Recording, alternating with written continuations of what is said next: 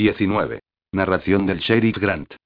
El gobernador es un hombre alto, de buena constitución, pelo negro como el de un indio, la frente enmarcada por dos mechones caídos que se retira con una u otra mano, y una voz grave en la que se percibe cierto acento de indiana. Me explicó que las instrucciones que había recibido del Ministerio del Interior consistían en imponer el orden en el territorio, y en particular, la paz y la tranquilidad en el condado de Madison. Y la tranquilidad es lo primero, afirmó. ¿Creía ser la persona adecuada para el trabajo? Le contesté que no conocía otra mejor. Así que acordamos mi salario, el de un ayudante que yo escogería, y el traspaso de los caballos, armas y pertrechos que ahora estaban en manos de George Kimball. Necesitaría un buen salario si iba a vivir en Madison, donde estaba Calle Tompkins, y debo confesar que Calle era una de las razones por las que estaba deseoso de que me dieran el puesto. Nos encontrábamos en el despacho del gobernador, con una ventana que daba a la plaza de Santa Fe, el gobernador en su metedora con las botas negras juntas y las manos formando una tienda de campaña. Me preguntó. ¿Cuánto tiempo piensa que le llevará a arreglar los asuntos del condado de Madison, sheriff? Le contesté. Pues mire, señor, al pasar por Madison fui a ver a George Kimball. Tiene tantas órdenes de detención amontonadas que para ejecutarlas se necesitarían seis meses y cincuenta hombres armados. Por no hablar del tribunal, que tendría que funcionar en sesión continua. Puso la cara larga ante esa información. Sobre el escritorio, a su lado, había una lámpara con una pantalla verde de cristal y un fajo de papeles de casi tres centímetros de espesor, con las esquinas bien alineadas, en el centro exacto del cartapacio verde. Escribía libros de historia, pero yo no había leído ninguno. Mi padre ya me había contado bastantes historias de la guerra, él, que había perdido un pie en Gettysburg y nunca había dejado de odiar a los rebeldes por eso. El gobernador combatió contra los rebeldes con el rango de general, y ahora quería reducir a los rebeldes del condado, para eso me contrataba a mí, porque había otros rebeldes distintos de los confederados que querían segregarse a la fuerza de la Unión. Por lo visto no hay nada mejor que los rebeldes para colonizar nuevos territorios, pero llega un momento en el que debe imponerse la ley para que se tranquilicen y el nuevo territorio pueda integrarse con el viejo. El gobernador dijo. El presidente y el ministro del Interior se sienten incómodos con esta continua violencia. Yo repuse. Con las noticias sobre la violencia, sí he entendido lo que usted quería decir. Sí. ¿Qué haría falta para concluir la tarea en 60 días? Le contesté. La ley marcial. Es la medida más drástica, y aún no la considero como una posibilidad real. Me pregunto si podríamos inducir al coronel Dougal a participar en una especie de ley marcial no declarada. Le dije. Creo que últimamente el coronel debe fijarse bien por dónde pisa, con la señora Maginis mordiéndole los talones. A propósito, ¿dónde se ha metido? Está aquí, en Santa Fe, contestó él, retirándose un mechón de la frente.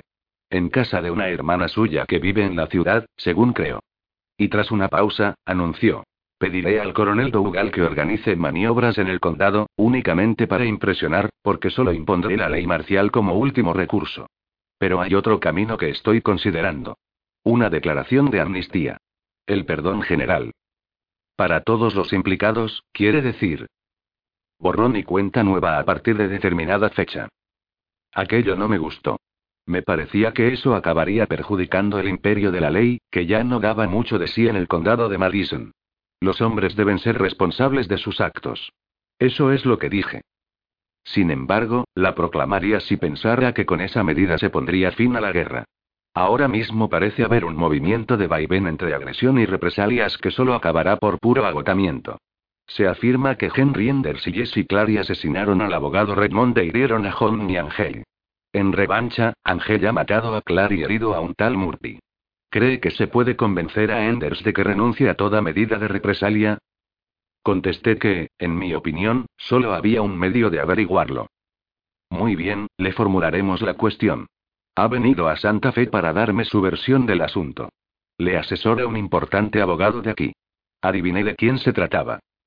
Espero que se quede para asistir a la reunión con Enders y el señor Weber, sheriff. Será mejor que ande por aquí, en caso de que John Mia decida emboscar a Henry Enders y Jaque Beber del mismo modo que ellos hicieron con Raymond. El gobernador se puso un poco nervioso al oír eso. No es asunto del sheriff que le caigan bien las personas con las que tiene que tratar, pero a Henry Enders sería difícil tomarle aprecio. Callie me dijo que las chicas de la casa de la señora Watson no le tenían en ninguna estima, por las cosas que les exigía hacer.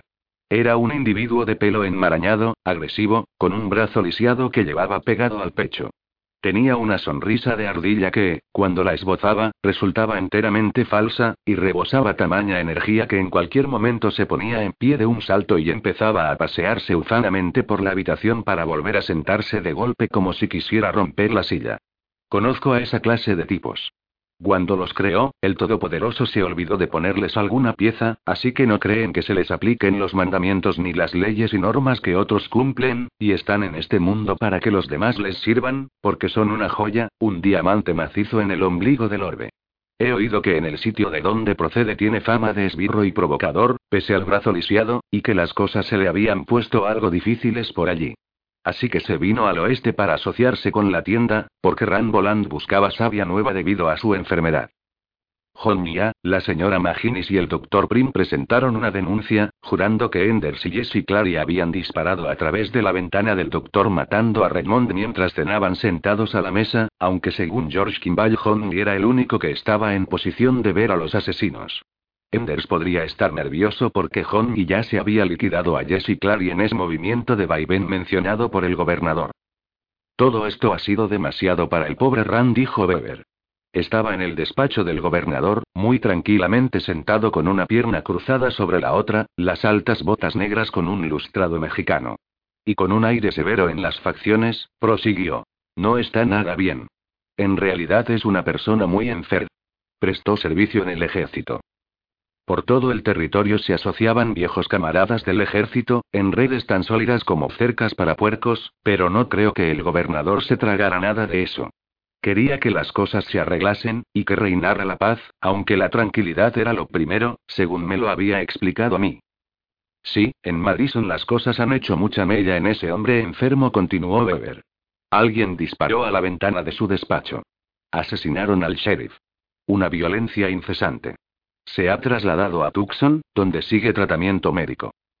George Kimball no había hablado del tiro a la ventana de Ramboland. Pregunté quién había disparado.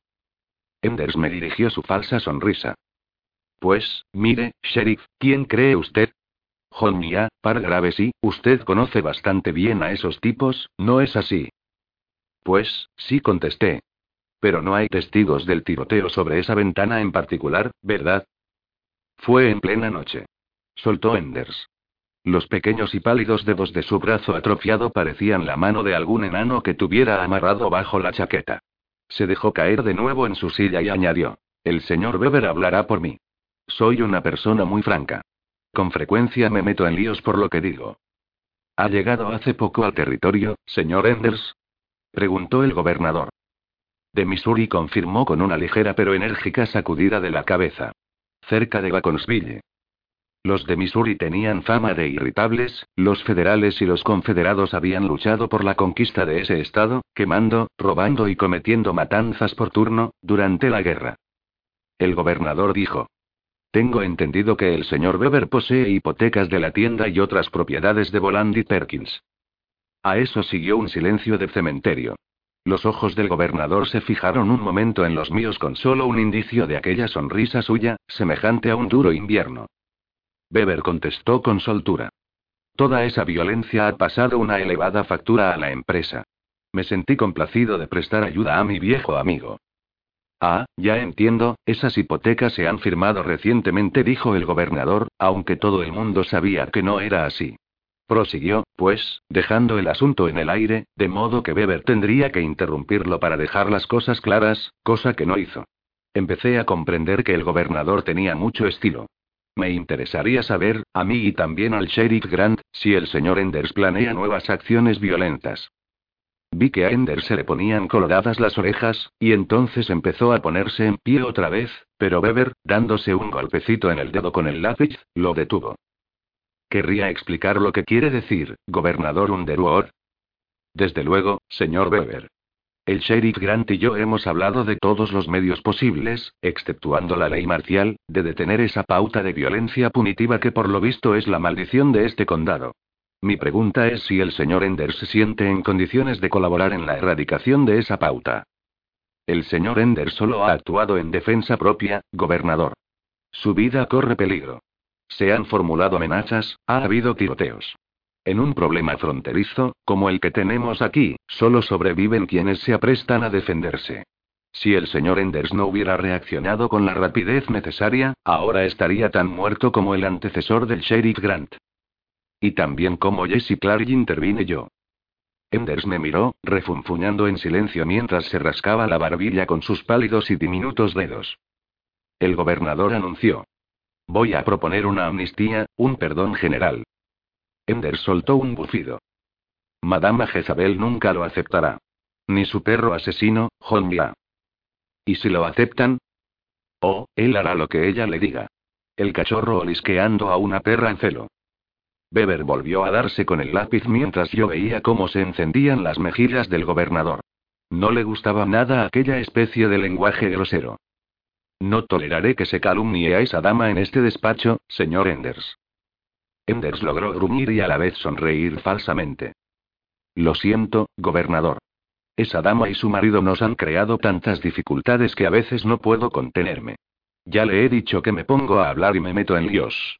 El gobernador guardó silencio durante un rato.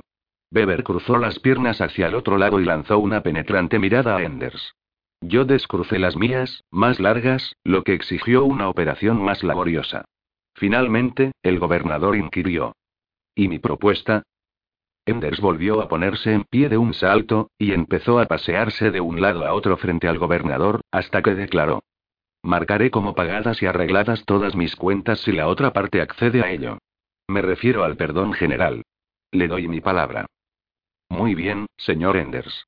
Hablaremos con la otra parte sobre esta cuestión.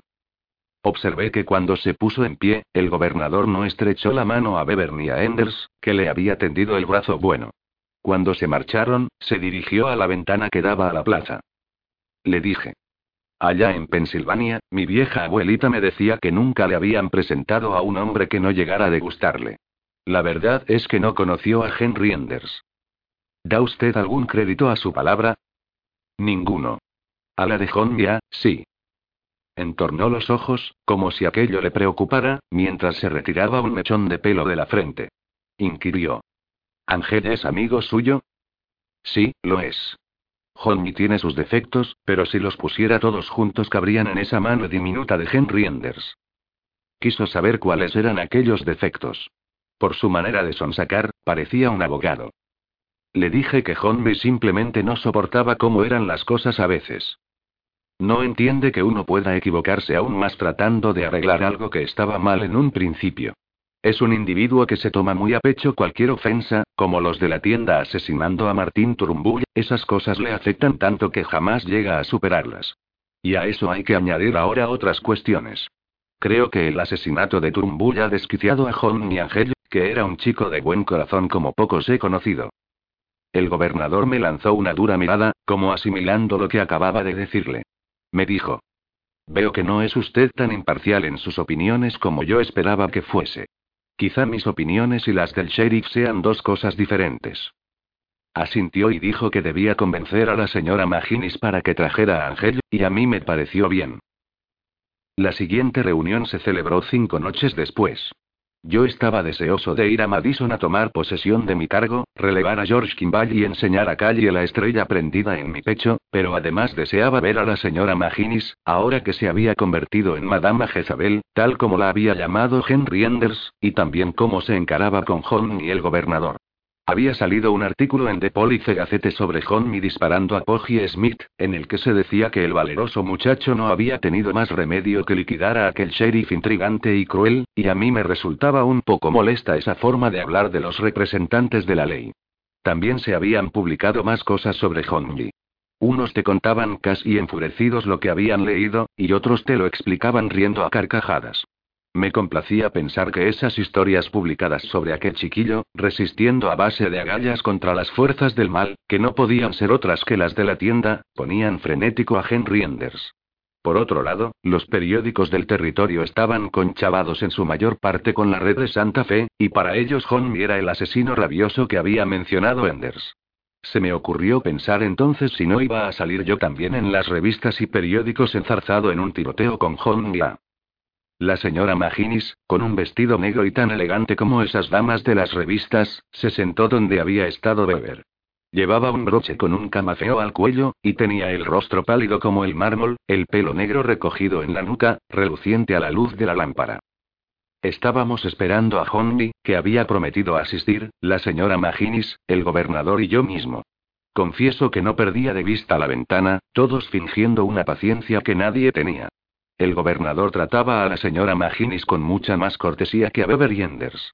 Vendrá aseguró sonriendo al gobernador, que le devolvió una versión más templada de su habitual sonrisa de pleno invierno. Cuando ella me miró, fue como si el movimiento esparciera su perfume de flores.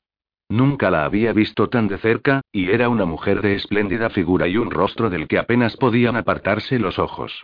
Si había o no algo de verdad en los chismes que corrían sobre ella, yo no lo sabía y no emitía juicios al respecto, pero Calle hablaba bien de ella. No había muchas mujeres decentes en el territorio que saludaran por la calle con géneres como las palomitas de la señora Watson, o que se cruzaran con ellas sin apartarse las faldas como para no mancharse de barro. Pero la señora Maginis siempre se mostraba simpática e incluso se detenía a charlar un momento con ellas. Me levanté cuando oí que llamaban una sola vez a la puerta. Y el gobernador dijo. Pase, por favor.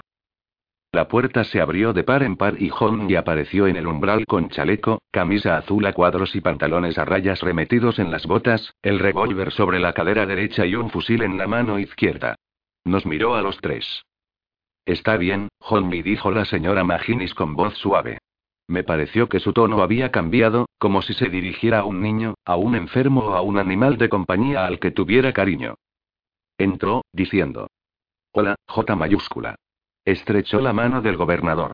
Encantado de conocerlo, señor. Me alegro de que haya podido venir, señor Ángel, repuso el gobernador. Siéntese, por favor. Me interesó ver cómo Honey echaba una ojeada a la ventana antes de sentarse, y pensé que nunca en su vida volvería a mirar de noche por una ventana como antes lo hacía. Mientras el gobernador explicaba la idea de la amnistía y Honey le escuchaba muy derecho en la silla, con el ceño fruncido, el fusil apoyado en la pared a su lado, me pregunté quién mandaba, si él o la señora Maginis. Cuando el gobernador terminó de hablar hubo un silencio, como si ellos dos no se conocieran. Fue Honey quien habló primero. Pues mire, señor, entiendo que sea buena idea desde su punto de vista, porque se acabarían esas cosas que han venido sucediendo en ese movimiento de vaivén que ha mencionado. Pero me disculpará si le digo que no dará buen resultado. Sobre sus manos unidas en forma de tienda de campaña, el gobernador dijo. ¿Y por qué, señor Angel? Esta vez John miró hacia la señora Maginis. Estudié sus rasgos para ver en qué había cambiado. Siempre había sido guapo como una chica, pero había perdido su aire infantil, y se percibía cierta dureza en la línea de su mandíbula, así como un destello implacable en sus ojos entornados cuando miró de nuevo a la ventana. Pero comprendí que la mayor diferencia estaba en la forma en que yo lo miraba, que era la de un sheriff que observaba a un individuo a quien quizá debiera enfrentarse algún día. Y pensé que era acertado lo que había dicho de él al gobernador, que el asesinato de Martín Turumbur había acabado con el chico más espléndido que uno hubiera conocido jamás, un hombre cuya amistad se preferiría a la de cualquier otro, para ir con él al baile de alguna placita. Aquel J minúscula estaba tan muerto como Martín Turumbur. Honley dijo. Mire, señor, hay dos clases de injusticias. Esas a las que usted denomina atropellos que son las que en general sufren los demás, o que ocurren en otra parte y a uno le sientan mal en cierto sentido, pero que se olvidan y es como si no existieran. Pero hay otra clase, las que se cometen contra uno mismo o contra alguien a quien se quiere o es importante para uno. Esa clase de injusticia es la que nunca deja de existir. Bravo, Honji. Musitó la señora Maginis. Hay cosas que deben ser castigadas. Y la mejor manera de hacerlo es con la ley en la mano, prosiguió Honji. Señalándome con un movimiento de cabeza, añadió. Jack y yo hemos hablado de que eso vale más que recurrir a los reguladores. Pero este país, y me refiero al país entero. Hizo un amplio gesto con el brazo y, nunca llegará a ser gran cosa si se dejan pasar esas injusticias. Porque todo estará en cierto modo envenenado. Sí, sí, comprendo que esté tan afectado, repuso el gobernador. Todo el mundo ha pasado por esos momentos en la vida, desde luego. Todos hemos tenido que pasar malos tragos. Hay una cosa que solía decirme mi madre, prosiguió Honley, uno tiene que ir justificado a casa de su padre. Se trata de eso, ¿comprende? Hubo un silencio, como si sencillamente no hubiera respuesta a la postura de Honji. La señora Maginis dijo. Nosotros hemos sufrido más atropellos de la cuenta en el condado de Madison, gobernador.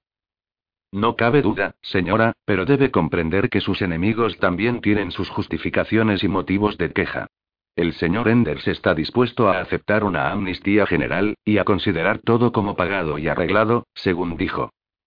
Él no tiene nada que perder, gobernador. Replicó la señora Maginis. ¿Y puedo preguntar qué tiene que perder el bando Maginis? Vi que la señora Maginis ponía a Honey la mano en el brazo, como si le tocara responder a él. Lo que acabo de decir, señor. Venganza puntualizó el gobernador, alzando la cabeza y mirando a los dos con cierto desdén. Si lo dice de esa forma, suena mal, repuso Honey, pero quizás sea eso lo único que haga desaparecer el veneno. Como ya he dicho, sería preferible que hubiera un tribunal como es debido. Intentaré hablar con imparcialidad, gobernador, dijo la señora Maginis. En Madison hay un tremendo partidismo. La gente se ve obligada a elegir bando. Cada uno de ellos tiene partidarios violentos. Naturalmente nosotros creemos, apoyados por un cúmulo de pruebas y después de haber sufrido numerosos atropellos, que tenemos la razón de nuestro lado. También sabemos que no se nos hará justicia mientras el juez Arthur presida el tribunal. Hay falsos testimonios, sobornos, intimidación y una descarada manipulación. Cierto, intervine yo, Barry Arthur es afín a la tienda. Pensé que la señora Maginis había explicado bien su postura en el litigio. El gobernador me dirigió una mirada desdeñosa por haber interrumpido. La señora Maginis continuó.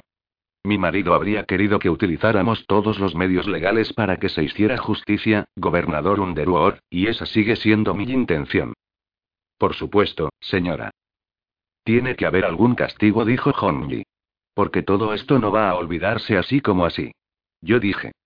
Honey, si para imponer ese castigo te apartas de la norma establecida, entonces te pondrás al margen de la ley. Me miró con aquellos ojos que a veces parecían ver en lo más profundo. Bueno, Jack, eso lo entiendo. Quien se equivoca es la ley, al creer que acierta no haciendo nada. Pero eso no está bien.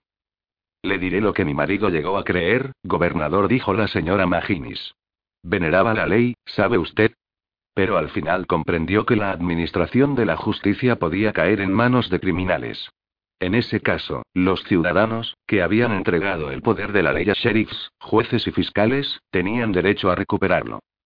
El gobernador replicó. Me parece que a eso se le llama la ley de Lynch. Yo me sentiría obligado a combatir esa corrupción de la ley con más fuerza que la otra que usted cree percibir. Mi marido intentaba detener a los malhechores de Madison, gobernador, al señor Arthur, al señor McLennan y al sheriff Smith, cuando la caballería, de forma enteramente ilegal, entró en acción para proteger a esa gente. Yo dije. Así que, ¿qué vas a hacer ahora, Honey?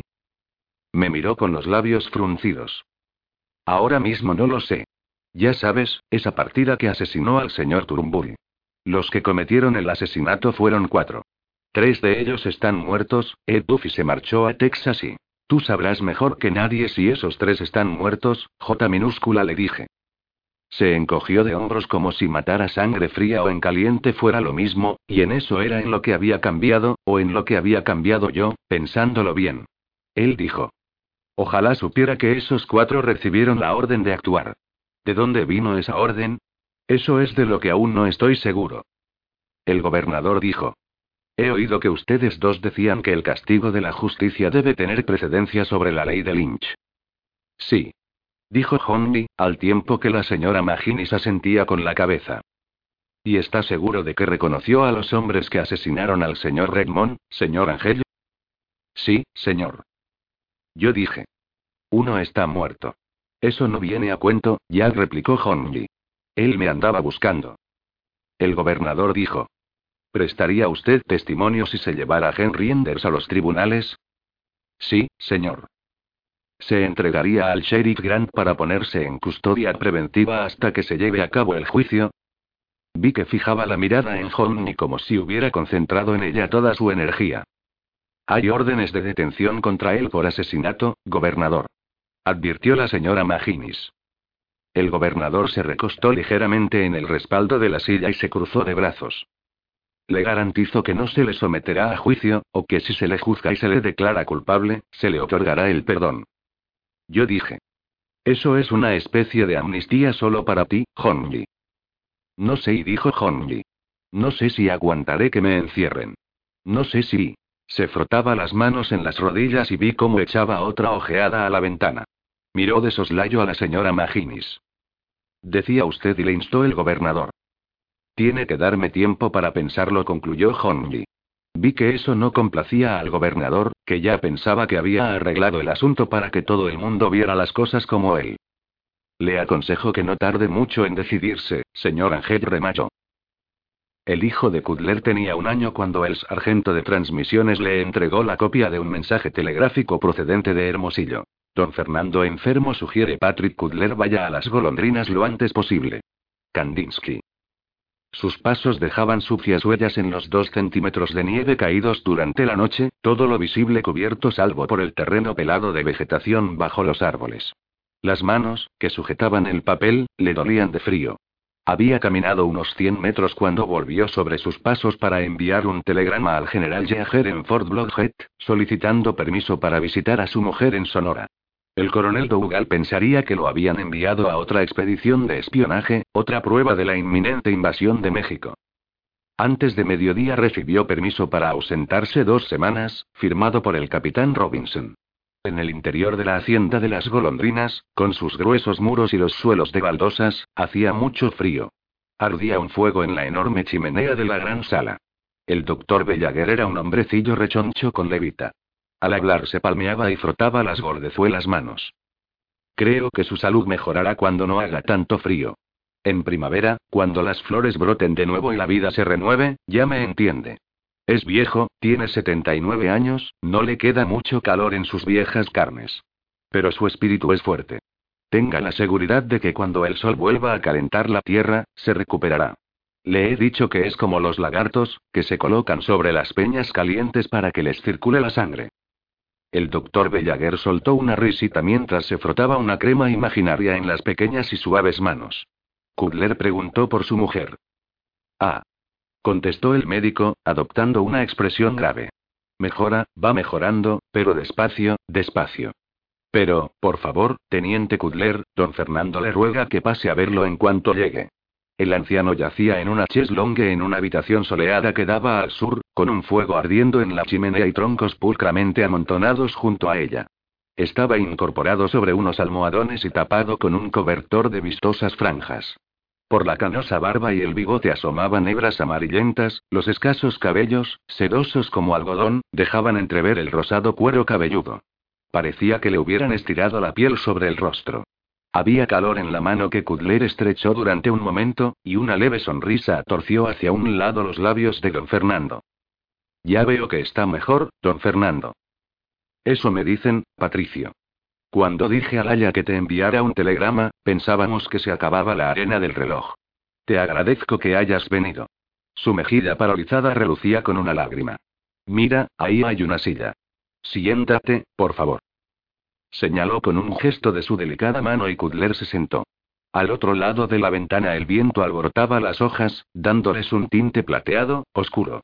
Observó algunos brotes nuevos, verde pálido. Al otro lado de los campos amarillentos había promontorios de poca altura salpicados por ganado que apacentaba, y más allá de los cerros se erguían las montañas. El médico dice que María va mejor. Don Fernando frunció delicadamente el ceño. Su pálida nariz parecía el foque de un navío. Se toma gran interés por su religión, es cierto. Y tener interés por algo es mejor que no tenerlo por nada, o eso me digo yo. Reza, cumple con fiestas de guardar que yo ni sabía que existían. Confiesa sus pecados. Es excesivo, y a veces tales excesos me producen una irritación tal que es como si se me subiera la bilis. No cabe duda de que está destrozada, Patricio. Y sin embargo quiero creer al buen doctor, que afirma que se está recuperando. ¿Sabe que estoy aquí? Don Fernando cerró los ojos y sacudió la cabeza. No sé lo que hará cuando se entere, Patricio. Pero pensé que debías ver a tu hijo. Ya ha cumplido un año. ¿Está contento con él? Ah, es una verdadera maravilla. Ya verás. Cómo ilumina los días oscuros del invierno de la vida. El rostro de don Fernando parecía resplandecer cuando hablaba del niño. Su cuerpecito tan fuerte, su carita tan guapa. Te mira y con una candidez. Te aseguro, Patricio, que en compañía del niño, la madre no está loca. Porque Peto da una saludable tranquilidad de espíritu. Esos ojos cándidos preguntan. ¿Por qué estás enfermo, abuelito? ¿Por qué estás loca, mamacita? Y puf, se van todos los males. ¿Es que habla ya? Dice muchas palabras. Ya verás cómo se esfuerza en pronunciarlas, primero muy bajito, para sí, luego en voz alta. Peto, dijo Kudler, carraspeando. Es cierto que ella insistió en ponerle Pedro, dijo don Fernando. Pero lo llamamos Peto, no Pedrito. Los viejos ojos, uno empañado, el otro claro, se clavaron en los suyos. Recordarás que una vez te pregunté si el niño era tuyo. No hay duda. Ya lo verás. Kudler se recostó rígidamente en la silla. Tengo que ver a María. Dentro de un momento, esperaremos un poco, dijo el anciano, cerrando los ojos. Kudler se quedó mirándolo, sin comprender. Al cabo de un rato empezó a repicar una campana. Una parte de los labios de don Fernando se estiró de nuevo en su media sonrisa. Ahora, Patricio, asómate a la ventana por aquí. ¿Ves la capilla? Por la ventana miró a la capilla, con la escultura de Cristo en escorzó desde arriba, bendiciendo con la mano levantada, el cordero de piedra sobre el brazo. También en escorzó la figura del padre Juan, de pie en lo alto de los escalones con su sotana negra, su cabeza tonsurada reluciente al sol de invierno. A las once en punto va a confesar sus pecados, anunció don Fernando con voz pastosa. ¿Qué pecado habrá cometido para hacer tanta penitencia ahí, las velas, los rosarios? Una muchacha de 21 años. Kudler no contestó, mientras pensaba en el pecado de María. Se le apresuró el corazón cuando el sacerdote hizo una inclinación para erguirse de nuevo, sonriendo a alguien fuera del campo de visión de Kudler, moviendo los labios en un saludo. Entonces surgió a la vista, una esbelta silueta vestida de negro, como una campesina, con un chal negro cubriéndole la cabeza y los hombros. 21 años. Estaba verdaderamente loca, la había vuelto así la furia del odio apache. No habría sido la primera, y quizá tampoco sería la última. Sin embargo, podía entender e incluso perdonaba su necesidad de fingir demencia. Vio cómo subía los escalones de la capilla, recogiéndose la falda con las pálidas manos. ¿Está ahí? preguntó el anciano. Sí. Continuó mirando incluso después de que María y el padre desaparecieron por la oscura entrada. A lo lejos se oyó un rebuzno. Por lo menos verás al niño. Dijo don Fernando. Oyó el alarmante sonido metálico de una campanilla y se volvió con la mano extendida, como para impedir la llamada. Pero ya había aparecido un mozo con chaleco a rayas. Que traigan a Peto para que lo vea su padre. No albergaba duda alguna de que el niño fuese hijo suyo, pero en su interior se agitaban impresiones más profundas de ilegitimidad. Aunque al padre de María lo hubieran fusilado por traición, la historia del niño por parte de madre se remontaba a 300 años. Por su parte solo había terra incógnita. Su madre, una puta. Su padre, un chulo o un cliente. O bien, su madre una madama, y su padre un joven teniente de presidio. Pero podía asegurar que nada de eso importaba. Don Fernando había elegido su estirpe por encima de cualquier otra disponible. Era precisamente esa misma falta de linaje la que había hecho poderoso a su país, mientras que aquel otro estaba sumido en la dictadura y la corrupción, en la pobreza y la obsesión religiosa. Pero aquellos viejos enigmas sin resolver le martillaban como un puño en la cabeza. El mozo volvió con una india de amplio busto, ataviada con una blusa bordada, que llevaba al niño con las piernas ahorcajadas en su cadera, como un jockey. Él había esperado que lo trajeran en brazos. El niño se agarraba al hombro del ama de cría, tenía el cabello espeso, negro, cuidadosamente peinado, y un rostro ovalado, de cutis aceitunado. Un niño mexicano. Los ojos de la criatura cándidos, profundos y azules se encontraron con los suyos. Los mismos que lo miraban en el espejo siempre que se recortaba la barba. Ya lo verás, le había dicho don Fernando. La criada dejó en el suelo al niño, que echó a andar hacia su bisabuelo. Kudler se sintió desfallecer al ver cómo los viejos dedos acariciaban la pequeña espalda, el perfil útil del hacendado invadido de satisfacción. El niño llevaba una camisita blanca de volantes, pantalones cortos y zapatos rojos. Su rostro, cuando se volvió hacia Kudler, tenía un aire de extraordinaria tranquilidad, los labios fruncidos en actitud expectante, ojos que escrutaban. Este es tu padre, Peto dijo el anciano, con voz quebrada. Ve con él. El niño avanzó con paso inseguro y se detuvo a unos tres metros de Kudler. Don Fernando observaba la escena con un brillo de lágrimas en las mejillas. El ama de cría observaba con sus grandes ojos, las manos recogidas dentro del delantal. El mozo miraba desde el umbral. Kudler se sentó con más brusquedad de la que pretendía en el nicho de piedra de la ventana. El niño dio otro paso. He venido a verte, hijo, se oyó decir Kudler. Ahora el niño estaba frente a su rodilla. Kudler le pasó la mano por el pelo oscuro. Tenía la firme sensación de que cada movimiento era importante. Su hijo alzó la cabeza y lo miró a la cara con sus ojos escrutadores. Kudler retiró la mano con que lo retenía cuando Peto empezó a alejarse, volviendo a trompicones hacia su bisabuelo. Apoyó de nuevo la cara en el costado del anciano, observando a Kudler con un ojo. Luego habló, de forma ininteligible, en tono de queja, y volvió hacia la muchacha india. Se frotó un ojo con el puño entrecerrado. Peto está cansado, dijo la muchacha, sentándose para recibirlo cuando corrió hacia ella. Se lo puso sobre las piernas, alzó el hombro y se subió la blusa para liberar un pecho rollizo. Kudler vio saltar unas gotas de leche del pezón, y su hijo apretó la cara contra el pecho. El ama de cría, con un tinte rosáceo en la cara, sonrió al niño. Este pequeñín tiene mucha hambre. El anciano había cerrado los ojos y, por lo visto, se había quedado dormido con el sol en la cara. Movió los labios, como murmurando algo para sí. Kudler vio cómo mamaba su hijo, la muchacha india sonriendo y acariciándole el pelo. La cabecita de pelo negro en forma de V parecía muy vulnerable. Le dolía la cabeza tratando de imaginar cómo sería la vida del heredero de las golondrinas. Dos días después, aún sin haber visitado a María, cabalgó hacia las colinas en una excursión para cazar codornices con el coronel Kandinsky y un joven oficial de los rurales, su asistente, ambos con sus bordados uniformes gris claro y sombreros de copa alta. Kandinsky cabalgaba junto a Kudler en su castrado gris de doce palmos. Rostro enjuto, cetrino, bigotudo, sin edad, la escopeta en una funda colgada del pomo de la silla. Estaba convencido de que se iba a morir, decía Kandinsky. Tenía miedo, el pobre hombre. En la hora suprema hay una tremenda angustia de dejar inacabados ciertos asuntos. Necesitaba que le prometiera ciertas cosas. Cumpliré las promesas que le he hecho. Ah, pero todavía no ha visto a su mujer. No. Eso es lo que le aterroriza, desde luego. Que usted agudice su locura, con lo que sus planes, elaborados con tanto cuidado, no servirán de nada.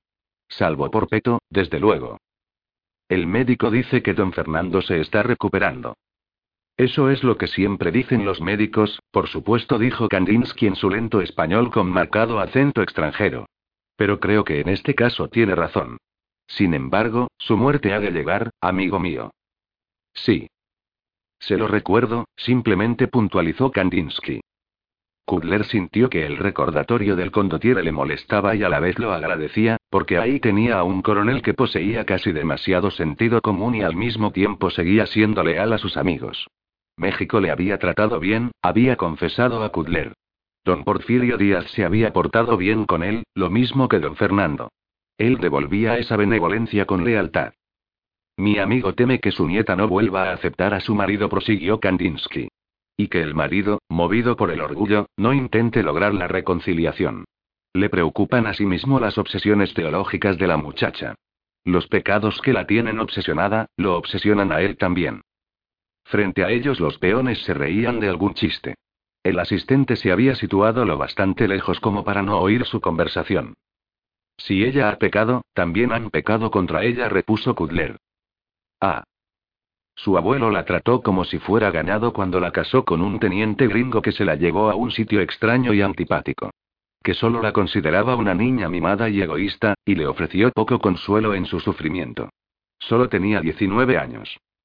Veo que se echa la culpa, Patricio. No culpo únicamente a María. Ella se culpa demasiado.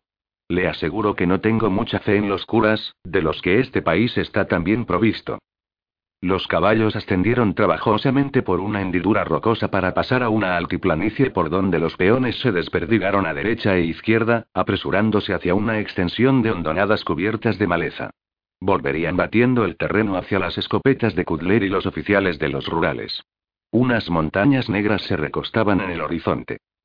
Si se niega a verme no se lo reprocharé, afirmó Kudler. Sin embargo, para cumplir las promesas debe afrontarse ese problema, dijo Kandinsky en tono ligero. Entre un furioso aleteo surgió ante ellos una codorniz. Con un movimiento fluido, Kandinsky sacó la escopeta, se la puso al hombro y disparó. El revoltijo de plumas cayó girando al suelo. El asistente picó espuelas, desmontó, recogió el pájaro y lo blandió por encima de la cabeza. Siguieron cabalgando despacio, con las monturas serpenteando entre la maleza. Voy a decirle algo con toda confianza, Patricio dijo Kandinsky. A estas alturas se habrá dado cuenta de que si don Fernando no lo hubiera conocido en Guaymas, me habría pedido a mí que me casara con su bisnieta. Soltó una áspera carcajada. ¿Cuántas dispensas tendría que haber hecho mi corazón para aceptar esa unión? Porque yo fui el amante de su madre, de la mujer cuya muerte atribuye don Fernando a la vergüenza que sentía por su marido. Murió de tifus, pero su marido, el hijo de mi amigo, era efectivamente un fracasado sin igual, como marido, como soldado y como hombre. Entonces, ¿es usted el padre de María? preguntó Kudler. Ah, no. contestó Kandinsky, riendo. Supongo que don Fernando vio en el joven Pedro Carvajal todos los defectos de su hijo, quizá injustamente. Sin embargo, Patricio, creo que no debe uno enfrentarse al dolor y decir, si hubiera hecho esto o lo otro quizá no se habría producido esta tragedia. La tragedia está arraigada en el corazón mismo de los actores del drama, y solo puede superarse mediante el carácter. Su turno, Patricio. Entonó. Kudler disparó, la culata le golpeó el hombro, el pájaro cayó dando vueltas. Uno de los peones recogió la pieza y la agitó, mostrándosela. Espléndido tiro para un gringo. Dijo Kandinsky, riendo. Al asistente le tocó disparar a la siguiente codorniz que surgió a velocidad de vértigo. Aparecieron otras dos más. Kudler y Kandinsky dispararon a la misma codorniz, la otra escapó volando bajo entre la maleza. Kandinsky chasqueó la lengua, con aire de reprobación. Lo importante, afirmó, es no agravar la tragedia. No sé qué quiere decir. Me refiero a que el carácter debe elevarse por encima de la tragedia, amigo mío. Y creo que así será. Los peones se abrían paso entre la maleza, guardando en sus morrales las piezas cobradas. Al sol de mediodía, descansaron en una pedregosa isla formada en la bifurcación de un río, disfrutando del calor del sol y de la hoguera, sobre la cual los peones asaron codornices en espetones. Kudler se sintió nuevamente seducido por los agradables pasatiempos de un hacendado en México. El teniente de rurales, con el sombrero de alta copa en el suelo a su lado, estaba recostado junto a Kudler. El señor presta servicio en la caballería de Nuevo México. Sí, en Fort Klein. El mexicano tenía una cara redonda, bronceada, con un bigote de cepillo. ¿Está cerca de una ciudad llamada Madison? ¿Conoce el señor a un pistolero llamado Juanito el Ángel? El teniente había leído algo de John Mia en una revista. Se inclinó para hablar con Kandinsky, más allá de Kudler. Ese pistolero explica su forma de disparar la pistola. Apunta poniendo el dedo a lo largo del cañón. Es muy sencillo, ¿no? ¿Ha matado a muchos hombres ese ángel de la muerte? preguntó Kandinsky. No tantos como dicen los periódicos, contestó Kudler. Pero es peligroso. Creo que es un buen hombre atrapado en circunstancias adversas. Los rurales de Sonora no permitirían que un individuo así viviera mucho tiempo, aseguró el coronel.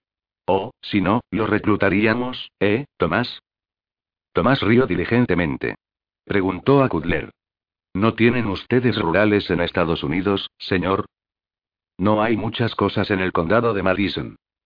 Explicó las diferencias y las fuerzas de la guerra del condado de Madison. ¿No interviene el ejército de Estados Unidos en esas disputas? Se supone que no debe intervenir en asuntos civiles. Alzando una ceja, el teniente inquirió. ¿Es cierto que Estados Unidos está haciendo preparativos para invadir Sonora?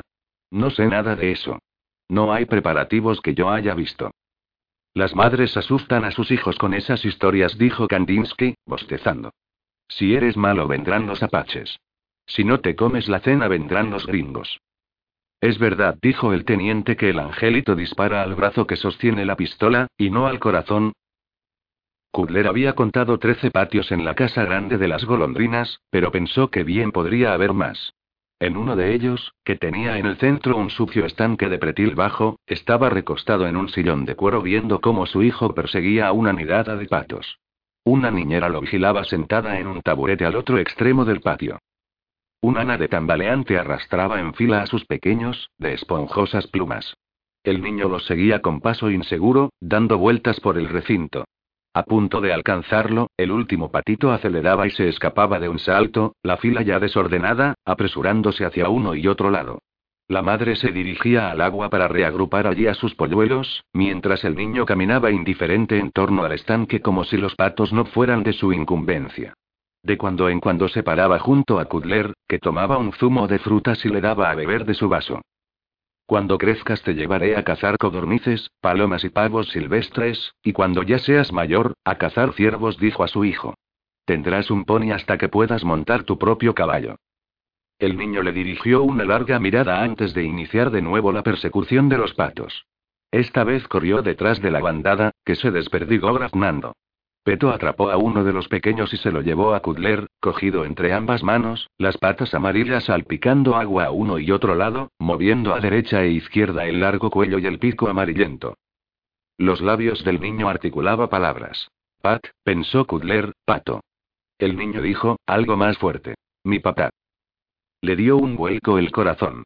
Era como si se hubiera agrietado un sólido muro de ladrillo y cemento en su recinto craneal. Su propio ser.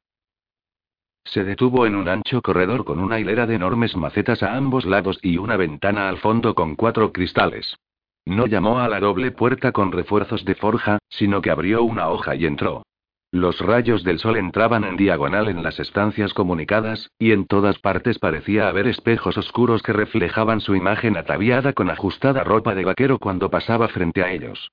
Su hijo estaba sentado bajo un haz de luz haciendo tres torres con un montón de bloques de madera. Más allá del niño estaban el ama de cría y la otra criada, que alzaron hacia él el sorprendido rostro. Al doblar la esquina vio a María, de pie frente a él, tan erguida como un cuchillo recién clavado en un tablón, trébula. Tenía las muñecas cogidas con las manos frente al pecho, y su pálido rostro desprendía tal luminosidad que parecía flotar hacia él por el espacio que lo separaba. Llevaba un largo vestido azul oscuro con volantes más claros, y el pelo cobrizo le caía sobre los hombros. La energía de su mirada lo detuvo. Había pensado que prorrumpiría en sonoras plegarias, entonando los himnos y conjuros con los que Kandinsky pensaba que se había enfrentado a los carniceros apaches, pero solo oía el ruido sibilante de su respiración. Ella dio tres rápidos pasos a la derecha, hacia una mesa con tablero de mármol sobre la que había una lámpara y una copa vacía. Rompió la copa contra el mármol, cogió una esquirla y se dio un tajo en la muñeca. Le brotó sangre, como la leche del pezón del ama de cría, pero roja. En el caos subsiguiente, entre los gritos de las niñeras, la aparición del doctor Bellaver, la sangre, las vendas y la impotencia, creyó ver una mirada de triunfo en los ojos de su mujer. ¿Qué vas a hacer, Patricio? le preguntó el anciano. Parecía más débil tras la alarma y la tensión de la jornada, las mejillas pálidas y hundidas, con marcas sorprendentemente oscuras bajo los ojos, que rezumaban un extraño y empalagoso destello de disculpa y resignación. Tengo que irme, pero volveré. Quizá sea diferente entonces. Habrá que rezar por eso. Pero aunque no lo sea y... Kudler comprendió. Podía vivirse separadamente en una casa grande de trece patios e innumerables habitaciones, y sin duda a un hacendado no le faltarían mujeres aquiescentes. Los húmedos ojos de don Fernando comunicaban urgentemente todo aquello. Tengo que irme ya, insistió Kudler. ¿Es que y cómo explicarlo? Que entre los Sierra Verdes y el exterminio se interponía su único amigo, Nantan Lobo, y él era su ayudante de campo. Contra su voluntad, había llegado a importarle el pueblo de la Franja Colorada. Se lo he prometido a mi general. Pero dentro de un año todo habrá terminado. Solo después de haberlo dicho le pareció verdad. Don Fernando asintió, con un movimiento de cabeza apenas perceptible, sombrío el lado paralizado de su rostro. Entonces viviré otro año, Patricio. Embargado por la misma oleada de emoción que había sentido en el patio con su hijo y los patos, Kudler se dirigió a la ventana para mirar a la capilla con su estatua de piedra del Pastor Cristo. Si pudiera llevarme un caballo y un animal de carga, cabalgaría al norte desde aquí en vez de volver al ferrocarril. La Sierra Madre es muy difícil por esta parte, pero hay un camino. El vaquero Ramón lo conoce y te acompañará. Tengo que ir solo, para pensar bien las cosas. ¿Entiende? Lo comprendo, Patricio dijo el anciano. 20. El saliente rocoso se inclinaba abruptamente entre la espesa sombra, y perder el equilibrio era tan fácil agujas de pino secas sobre resbaladizo granito que jadeaba con fuerza mientras conducía al caballo, negrito, pegado a la empinada pared. El animal de carga iba a la zaga. La mula resbaló y emitió un grito casi humano. Apretado contra la pared de roca, Kudler se obligó a ver la caída. La mula chocó contra un saliente, la carga estalló como si reventara un baúl, y luego, el animal de juguete, con las patas tiesas, girando despacio en una larga caída libre, acabó inmóvil entre las negras piedras del río al fondo de la garganta. Jadeando, Kudler acarició el inquieto y cálido hocico de Negrito. El saliente ensanchó por fin, ladeándose pendiente abajo. Enfrente, los riscos de la Sierra Madre titilaban al calor. Cuando el sol traspasó las montañas más al oeste, acampó. Aún le quedaban tortillas y judías en vinagre del almuerzo, pero todo lo demás había desaparecido con la mula. Se pasó toda la noche tiritando, dormitando un rato y despertándose con una sacudida, echó un ovillo junto a la hoguera. Supuso que aquella era la clase de privaciones, peligro y absoluto sufrimiento que deseaba cuando se marchó desesperado de las golondrinas. La melodramática idea de viajar al noreste de la hacienda a través de aquel escarpado territorio al que ni siquiera el coronel Dougal atribuiría valor militar, aunque en alguna parte de aquellas montañas, más allá de la línea entre Sonora y Chihuahua, debía encontrarse el reducto Sierra Verde al que Caballito se dirigía al fugarse de la reserva. Más allá también merodeaba el sucio ejército SP de Pascual Molino, y la promesa de un pelotón de ejecución. Quizá aquello también entraba en los cálculos de su actitud melodramática. Era como si la visión de la larga caída de la mula le hubiera devuelto a sus cabales. Al día siguiente atravesó unos cañaverales donde hojas de cilantro le rasparon las botas y le hicieron sangre en las manos. Nubes de moscas diminutas le envolvían la cabeza y danzaban frente a sus ojos. Algo le había picado en la pantorrilla, que le escocía ferozmente. Supuso que rascarse era una especie de agradable dolor, tal como había pensado que sería su absurda expedición. Llegó a un extenso valle. Un territorio más verde, ondulado, con afloramientos de negra lava retorcida, campos cubiertos de hierba y poblados de pinos jóvenes. Negrito pisaba con cuidado entre las ásperas peñas. No hacía mucho, cualquiera que viajara solo por aquel territorio podía darse por muerto a manos de apaches o bandidos, pero los indios ya estaban en reservas y los salteadores habían desaparecido por obra de los rurales y los seguridades públicos de Chihuahua. El rostro del joven Pascual Molino, semejante a la máscara de la muerte, no se apartaba de su imaginación. Vio un grupo de blancos edificios un poco más adelante. El pueblo fue creciendo de tamaño, una triste sucesión de casas de adobe, encaladas varias de ellas. En cien metros de calzada se sucedían tres hornos de fundiciones, uno de ellos humeando.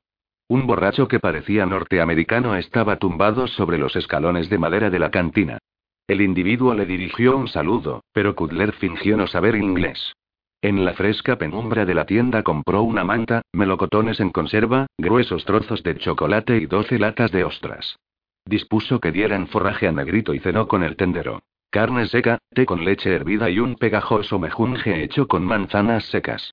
Al pueblo todo llegaba en burro, le explicó el tendero, o a lomos de una mula. No había camino de carros. En Saguaripa había una carreta, propiedad del cura de allí, que habían traído por piezas en mula para luego armarlas, pero nunca se había utilizado.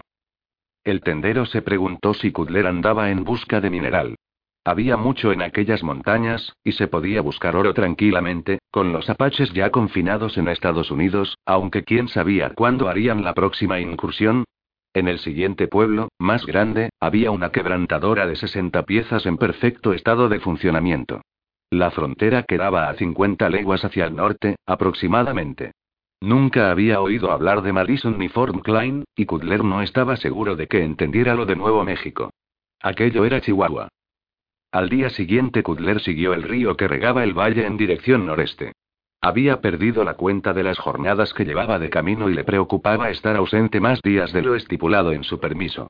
Se le había hinchado la pantorrilla, que le molestaba con un dolor punzante. La última hora de la tarde llegó a un rancho fortificado. Un alto muro de piedra volcánica recortado contra una escarpadura grisácea. Tras el muro seguramente ondeaban en un mástil las barras y estrellas confederadas. Del río venían mujeres balanceándose con elegancia mientras llevaban ollas rojas llenas de agua en equilibrio sobre la cabeza para luego entrar por un espacio abierto en el muro con la anchura justa para un solo jinete. Las siguió a un patio interior dividido en diagonal por la sombra de la colina. Bajo unos soportales había mujeres hilando y tejiendo, y cuatro cerdos rollizos esteaban en un chiquero. En un corral, unas mulas sacaban el oscuro morro sobre la cerca. Un hombre barbudo sentado en un porche con un pie en alto, observaba a Kudler. Tres niños cubiertos de polvo estaban sentados en el escalón. ¿Gringo? preguntó el hombre. Tenía una escopeta atravesada sobre las piernas. Dijo que se llamaba Patrick Kudler. Capitán Ferris Wilkison, de los Estados Confederados, se presentó el hombre en un inglés con acento del sur. Suba, señor Kudler. Cuando subió cojeando al porche entre los pilluelos de cara sucia, Wilkison se levantó con una mano tendida, mientras aferraba la escopeta con la otra. Tenía unos ojos cejijuntos y recelosos, y se le veían hebras plateadas en la barba. ¿Militar? inquirió Wilkison. Había perdido el uniforme con la mula. Percibía las oscilaciones de sombra de la bandera que ondeaba en el mástil. Caballería. Guerras indias. Contra los apaches. Siéntese, siéntese, señor Kudler. Apaches. Podría contarle algunas historias sobre los apaches. ¿Ve cómo está construido este sitio? Está hecho así para defenderse de los apaches.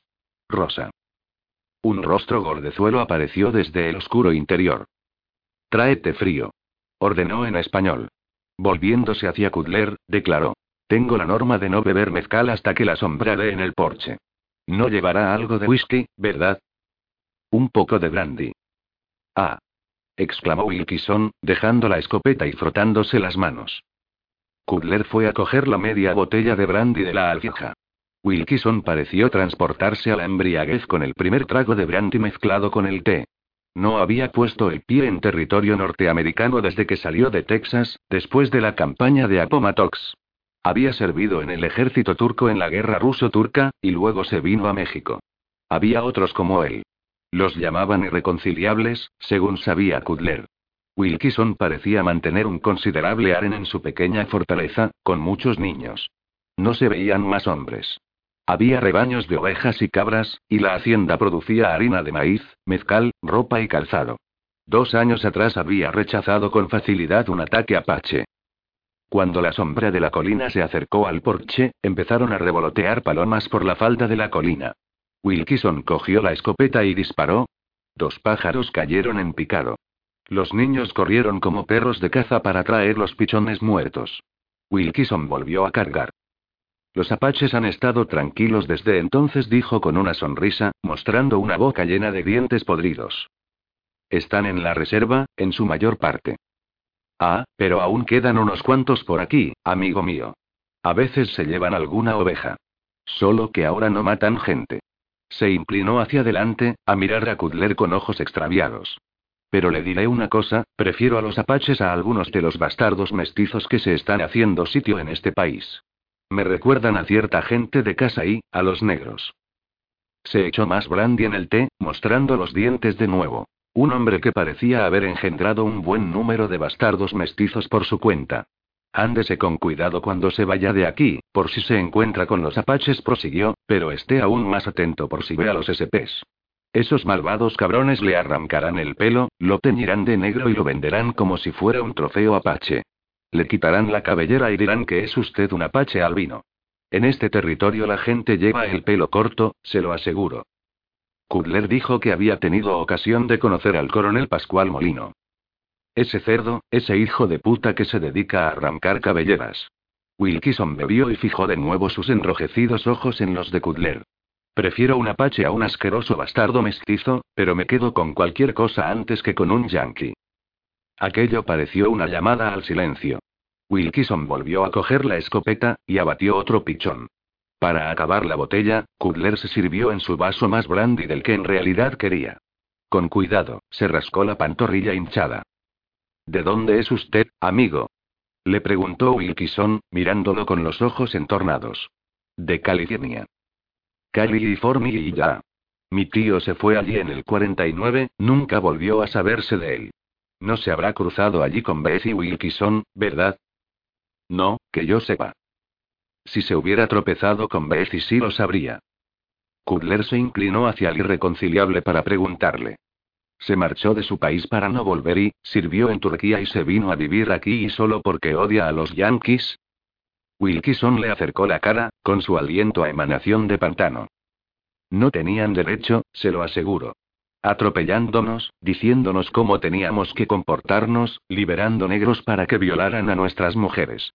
Pero le diré por qué odio a los yankees, don California Cudler. Precisamente porque quieren hacer que todo el mundo esté cortado por el mismo patrón yankee. Es mucho tiempo para odiar, repuso él. Dieciocho años. A un sureño de verdad se le da bien odiar, sentenció Wilkison, cargando la escopeta. Disparó de nuevo. Gritando en plena competición, dos críos corrieron tras el pájaro caído. Odios duraleros. ¿Era María una irreconciliable? A lo mejor él sí lo había sido. La idea lo sobresaltó. Recuerdo que la Biblia dice que hay que perdonar las ofensas. La Biblia dice muchas cosas, repuso Wilkison, encogiéndose de hombros. ¿Qué le pasa en la pierna? Parece que la tiene muy hinchada. Dijo que hacía unas noches le había picado algo, no sabía qué.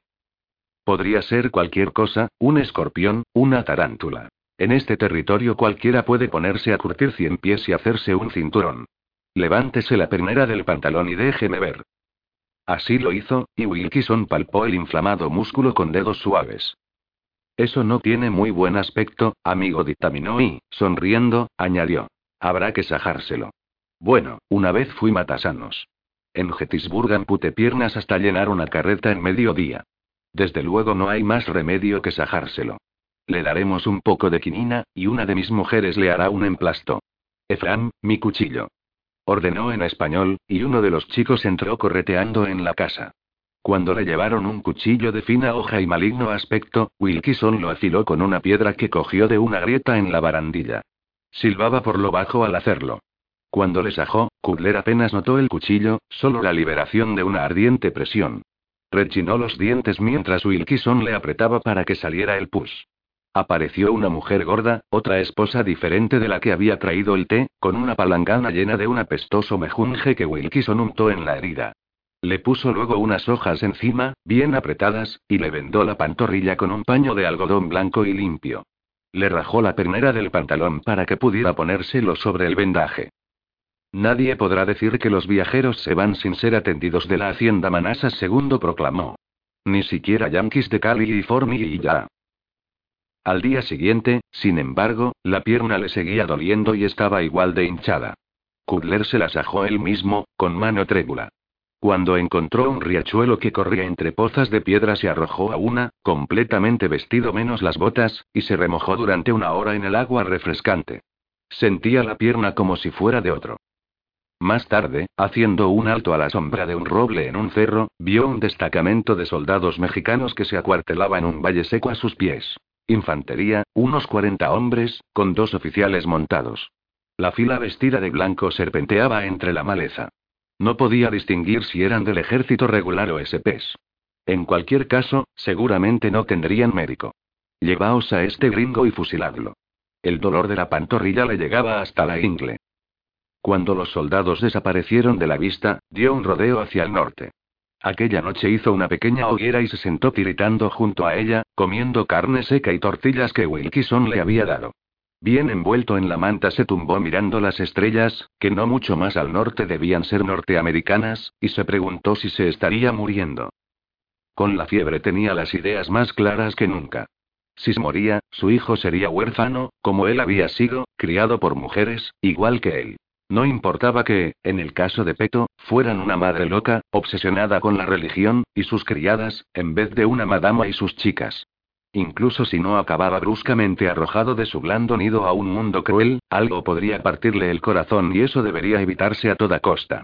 Aquella agobiante armadura con la que se había revestido para sofocar las emociones y protegerse contra que, ya ni lo sabía. No debía heredar la Peto Kudler. Se le debía educar como don Fernando deseaba, para que asumiera su puesto como futuro patrón de las golondrinas. La diferencia entre los dos linajes de los que descendía el niño era importante para el anciano. El antiguo y orgulloso, pero endogámico y decadente, y el nuevo y desenvuelto, aunque ilegítimo. La peligrosa fiebre de su organismo debía lograr la curación de las fiebres de su cerebro. Si María seguía estando loca, él debía permanecer cuerdo, por el bien de aquel niño que la llamaba papá con su menuda y tentativa voz. Tenía que superar aquellas penalidades y, como don Fernando, encontrar fuerzas en aquel objetivo para vivir otro año más. Al día siguiente el ardiente sol le quemó la cara de forma alarmante antes de que consiguiera incorporarse y ponerse una bota. Tenía la pierna como si pesara 30 kilos, y para ensillar a Negrito tuvo que ir saltando con un pie. Se quedó jadeando en la silla durante unos minutos con los ojos cerrados antes de que pudiera chasquear la lengua para ponerlo en marcha y sentir el movimiento bajo los doloridos muslos. En un momento dado se resbaló de la silla, sujetándose con una mano en el pomo antes de caer al suelo pero golpeándose la pierna hinchada contra el flanco del caballo tan fuertemente, que se le escapó un grito. Se sintió desfallecer, y cuando la debilidad cedió fue brincando sobre un solo pie hasta una piedra, donde se sentó. Volvió a sacar el cuchillo y hurgó en la oscura calabaza de la carne. Brotó pus, y sangre. Lloró. Más tarde se oyó reír. Logró encaramarse de nuevo a lomos de negrito, y chasqueando la lengua hizo avanzar al caballo. En dirección norte, a Estados Unidos, a renunciar al ejército para volver a las golondrinas con su familia. Aquella noche, o tal vez a la siguiente, yacía abrigado con la manta en un extraño patio de piedra. Ante él se abrían los ojos vacíos de unos umbrales abiertos en la piedra arenisca, con un segundo y un tercer nivel encima, y una tercera, comunicados por escaleras de mano. Todo estaba desierto y silencioso. Un sueño, quizá de la agonía. Con gran esfuerzo torció la cabeza y vio al caballo negro, desensillado, que pastaba en la hierba. Unos halcones giraban muy arriba de su cabeza como la hacienda Manasas II, aquel pueblo o ciudad. Estaba construido sobre la pared de un acantilado, o en su interior, más bien. Había golondrinas que surcaban como dardos la fachada, descendiendo en picados sobre los muros de piedra que sobresalían en ángulo al pie del acantilado. Cuando se tocó el muslo casi se quemó los dedos. Tuvo miedo de poner la mano más abajo. Tenía la cabeza apoyada en un montón de ropa. Vagamente recordó que alguien lo había ayudado a bajar de la silla. Sintió rabia al descubrir que estaba llorando otra vez. Volviendo con cuidado la cabeza, vio una pequeña hoguera que ardía en un rincón protegido del viento. Admiró el transparente resplandor anaranjado de las llamas. Oyó el crujir de unas botas de cuero. Un hombre subía por un sendero hacia él, sin sombrero, un mechón rubio rizado sobre la frente. Llevaba un recipiente de lona chorreando agua. Miró al revólver enfundado en la cadera. Se parecía a John Angel. Kudler cerró los ojos. Socorro. Johnny se agachó a su lado, mirándole la pierna con el ceño fruncido. Le habían cortado la pernera del pantalón por encima de la rodilla, pero Kudler no quería mirar aquella parte descubierta. Te lo he sajado y ha soltado un chorro de tres metros, dijo Johnny. Apuntando bien, se podrían matar serpientes de cascabel. Tenía los labios fruncidos de inquietud. Sus mejillas ofrecían un áspero aspecto con una semana de barba. Kudler cerró los ojos con la lasitud del agotamiento. ¿Dónde estamos? A unos 45 kilómetros al sur de Corral de Tierra. En un sitio al que vengo a veces cuando algo me preocupa. Son unas antiguas ruinas indias. Suerte para mí que ahora tuvieras alguna preocupación. John rió entre dientes. Voy a pincharte eso otra vez, Pat. Esta vez solo sintió la liberación de la tensión. John siseó y chasqueó la lengua. Cuando abrió los ojos de nuevo el sol estaba a espaldas del muchacho, enmarcando su cabeza y sus hombros en un halo dorado. Esperaremos a la noche y prepararé una especie de litera entre los caballos. Te llevaré a que te veáis médico del fuerte. Bien. Delirabas como loco no hace mucho, dijo Honey, poniéndose a un lado para que Kudler no tuviera que entrecerrar los ojos mirando al sol. Me temo que sé más cosas de ti que te gustaría. Me he enterado de que tienes mujer en México, y un hijo también. Y de que has vuelto al norte cruzando la Sierra Madre. Difícil territorio, supongo. Moscardones tan molestos que ni puedes colgar el venado. Cien pies que puedes curtir para hacerte un cinturón. Cazadores de cabelleras. Había pensado ir por ahí yo también, dijo Honey, agachándose a su lado, las facciones fruncidas pensativamente. Volvió la cabeza. El café está hirviendo. Kudler volvió a cerrar los ojos. Tenía un negro peso que le comprimía la cabeza, y se sintió languidecer. No notaba la pierna. Empezó a tiritar. Honmi lo ayudó a levantar la cabeza para que diera un sorbo de café. ¿Estás huyendo? preguntó Kudler. Solo pensando si me entrego o no, dijo Honmi. Bueno, ahora que me he enterado de tu triste historia, bien puedes tú escuchar la mía. Me citaron para una entrevista con el gobernador, que me prometió el perdón si me entregaba al sheriff y prestaba testimonio contra Henry Enders. He venido aquí para pensarlo.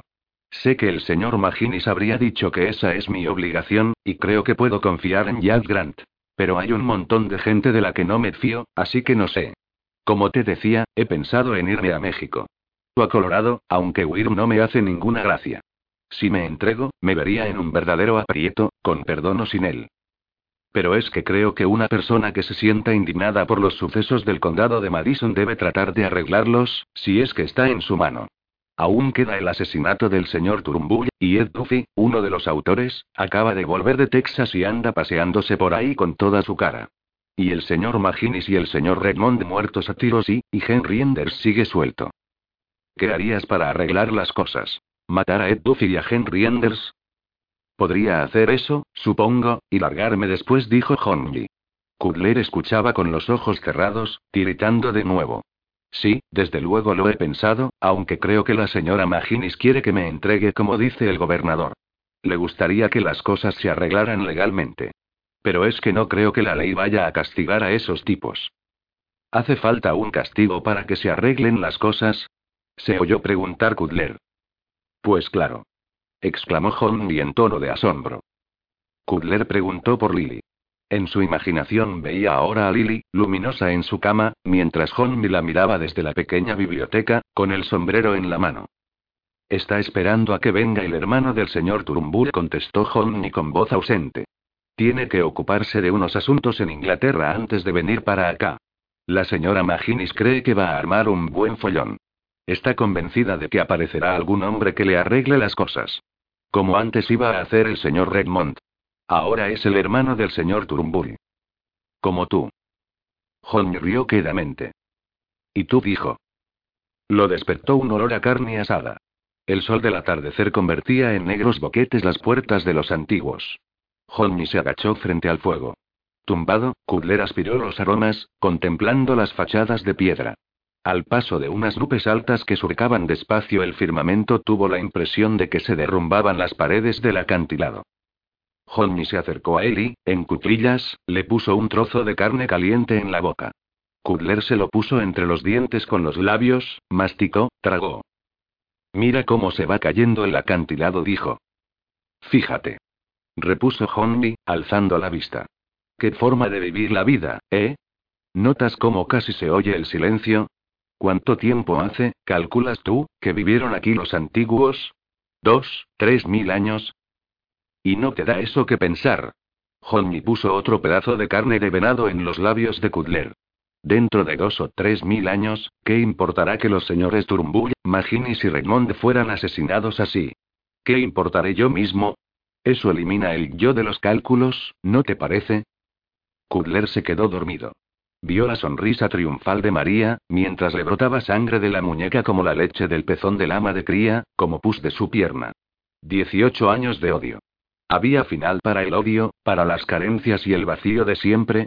¿Podría decidirse que a partir de este momento todo había concluido, o hacían falta dos mil años para eliminar el yo de los cálculos? Dentro de 18 años Peto tendría la misma edad que su madre cuando se casó con Patrick Kudler, que no había querido a su esposa tanto como a la hacienda de las golondrinas, que ella representaba. John Head debía decidir si entregarse al nuevo sheriff o ir a México, si matar o no a Ed Duffy y Henry Enders. ¿Qué debía decidir él, Pat Kudler? Quizá no tendría que decidir nada, porque se iba a morir, con su pierna arrojada a una carreta con todos los demás miembros amputados, incluidos los de Isabel. Al final te ha matado el apache, que significa enemigo, la muerte misma. Dormitando, oyó que John me decía. Lo que pasa es que de pronto ya no eres tú mismo, sino lo que has hecho en la vida. Pero cuando aún estás verde no eres lo bastante prudente. Y cuando tienes más experiencia, exageras la prudencia. Así que cuando lo pienso fríamente, llego a la conclusión de que Jack Grant me matará. Mejor que algún pájaro enloquecido que te dispare por la ventana. Peligrosa gente, esta de Texas, con su ojo por ojo. Yo no soy así. Lo que quiero es que se haga justicia por un asesinato cometido a sangre fría, y que no se solucione aplicando la ley de Texas, disparando por la ventana y pidiendo ojo por ojo. Cuando se dio cuenta de que se había meado encima, Kudler rompió a llorar. Abrió los ojos y vio a Honey de pie, que lo estaba mirando. Hora de dirigirnos al fuerte, Pat. ¿Cómo te encuentras? Solo logró sacudir la cabeza. Vio que Honey había puesto los caballos en fila, a negrito detrás. Había amarrado unos palos de silla a silla, con una lona estirada sobre ellos, como una camilla. Gimió cuando Honey tiró de él para ponerlo en pie, y luego, llevándolo a rastros y luego a cuestas, lo subió a la camilla. La operación de izarlo a la lona fue a la vez penosa y cómica. Jadearon a la vez, Honey de pie junto a la camilla, enjugándose la cara con el pañuelo de colores. Gracias, dijo Kudler. El dolor de la pierna le mantenía la cabeza despejada. De nada. Creía haberte oído decir antes y que el nuevo sheriff tiene intención de ejecutar todas las órdenes de detención que se habían acumulado en su oficina, ¿no? Me dijo que ejecutará todas las órdenes antiguas con absoluta imparcialidad. Yo le dije que también podría haber una contra ese coronel tuyo del fuerte. El señor Redmond redactó unos documentos contra él y casi todos los de la ciudad. ¿Y Caballito? Claro, también contra él. Fueron esas órdenes de detención las que hicieron que Caballito se escapara de San Marcos. Eso he oído, dijo Honji. Bueno, ahí tenemos al arca de la alianza dirigiéndose a las montañas. Montó, volvió la cabeza para echar una mirada a Kudler, y, con una sacudida, el arca de la alianza se puso en marcha. Kudler se quedó dormido inmediatamente. Los sentidos le zumbaban de manera intermitente como la tecla de un telégrafo. Había un resplandor. Un paño le rozaba la cara. La sombra de un chaqueta colgada sobre una rama curvada. Estirando el cuello vio la espalda de Honey, en el caballo de cabeza. Notó en ella cierta tensión y rigidez, y vio la culata del fusil remetida bajo el hombro del muchacho. Honey se balanceaba con el mismo movimiento que lo mecía él. Girando la cabeza, vio la nube de polvo, la apresurada columna de hombres que lo precedía. Debían de ser unos doce, que se fueron desplegando a medida que se acercaban. Por un momento no fue capaz de relacionarlo con el sheriff Jack Grant y la ejecución absolutamente imparcial de alguna orden de detención. Es una partida. Gritó. Suéltame y escapa. No te preocupes, Pat contestó Honey, sin volverse. De todos modos, he decidido entregarme. Honey. No te apures. Es lo que el señor Maginis hubiera querido. Supongo que tendré que fiarme del gobernador. Entonces se arremolinaron los jinetes a su alrededor. De rasgos duros, con los fusiles en la mano y la nube de polvo dispersándose sobre sus cabezas. El sheriff Jack Grant era un hombre descarnado, con un chaleco de piel en el que llevaba prendida una estrella sin brillo. Llevaba un sombrero que parecía un campanario. Tira las armas, Honji. Precisamente voy a entregarme para aceptar la amnistía del gobernador, Jack, dijo Honey animadamente. Ahí llevo a un teniente bastante enfermo, que necesita un médico con urgencia. Rostros de hombres lo miraban bajo la sombrilla. De nuevo empezaba a perder y recobrar la conciencia. El arca de la alianza se puso otra vez en movimiento. Una vez se despertó y estiró el cuello para mirar más allá de la sombrilla. John Miaget llevaba las muñecas a la espalda, sujetas con relucientes aros de acero. En la enfermería de Fort Klein, Bernie Reilly le dijo que salvaría la pierna, pero que si hubieran tardado medio día más, ni él se habría salvado. La cárcel se encontraba en el ala sur del segundo piso del tribunal. Desde la última vez que Honey había estado en Madison, habían instalado barrotes en las ventanas. Detrás de la puerta había un pequeño corredor que conducía a las escaleras y otro a la oficina de Jack Grant. Harry Williams era el carcelero, un tipo menudo y simpático, bizco, con una pierna más corta que otra, que cojeaba un poco. No le habían puesto grilletes pero sí esposas, que según calculaba Honey podría quitarse si estaba dispuesto a dejarse algo de piel en el empeño. En la oficina del sheriff había un armario donde se guardaban bajo llave las escopetas, fusiles y revólveres. Se había fijado su juicio para dentro de un mes. Le habían designado un abogado a quien había visto una vez, un tipo de avanzada edad, calvo y de nariz enrojecida, que olía como si tuviera los riñones podridos a fuerza de whisky barato. Jack Grant le había dicho que la oferta del gobernador no valía, porque, primero, había tardado mucho en tomar la decisión de entregarse y, segundo, lo habían detenido en vez de entregarse él. Había pedido ayuda a su abogado borracho para escribir una carta al gobernador sobre esa cuestión, pero seguía sin recibir contestación. Le daba igual no tener noticias, porque no era optimista sobre la respuesta del gobernador. Tampoco le preocupaba mucho que lo ahorcaran por matar a Poggy Smith. Sabía que no iba a morir de esa piedra. Le tocaba morir de un disparo. Porque sembraron viento, y torbellino segarán 16, y el que derramaré sangre de hombre, por el hombre su sangre será derramada 17. Veía la calle desde las ventanas, y lo que le daba rabia era el espectáculo de Henry Enders paseándose por la acera, mirando a veces hacia él. Solía ir con su levita negra y el brazuelo lisiado pegado al pecho, dirigiéndose o bien a cenar al Hotel Bircage, o de vuelta en sentido contrario, hurgándose los dientes. Henry Enders estaba acusado del asesinato del abogado Redmond, pero estaba fuera, y él dentro. En ocasiones también veía a Ed Duffy, que había ganado peso y caminaba con unos confiados andares de pato. Más de una vez los había visto juntos. No comprendía cómo entre aquellas órdenes de detención que Jack Grant estaba ejecutando con absoluta imparcialidad no se incluía la de Ed Duffy, que era uno de los cuatro que asesinaron al señor Turnbull y luego le aplastaron el cráneo con una piedra, pero Jack juraba que no había ninguna contra él. Sin embargo, saber que Ed Duffy había vuelto de Texas no le daba tanta rabia como ver a Henry Enders. Le complacía que Ed Duffy anduviese por allí, porque no tardarían mucho en mantener una pequeña charla. Había recibido una carta de Santa Fe de que intentaba ver al gobernador para abogar en su defensa. Hasta el momento, el gobernador había estado muy ocupado para recibirla. El teniente Cudler estaba recobrando la salud y no había perdido la pierna. De eso había que dar gracias. Jack Grant se pasaba mucho tiempo fuera de la ciudad, persiguiendo a los supervivientes de la banda de Jesse Clary, que seguía levantando polvo al sur del condado. También había cuatreros que venían al oeste a robar ganado para conducirlo luego a Texas. Esos tipos resultaban mucho más difíciles de capturar que él, aunque todo el mundo consideraba como el no va más a Jack Grant por haber detenido tan fácilmente a John Tomaba el pelo a Jack diciéndole que era como si siguiese con los reguladores de McFall, solo que ahora llevaba una estrella de níquel, y Jack contestaba que la placa lo cambiaba todo. También bromeaba sobre el hecho de ser el único preso de la cárcel, a pesar de que Jack estuviera practicando todas aquellas detenciones con absoluta imparcialidad. Más tarde empezó a inquietarle la idea de que era el único por alguna razón. El camarero del hotel le llevaba la comida tres veces al día. Por lo menos comía bien y con regularidad, aunque un par de veces justo antes de amanecer, cuando se despertaba con pensamientos nada reconfortantes, pensaba en Henry Enders, que iba todos los días al hotel.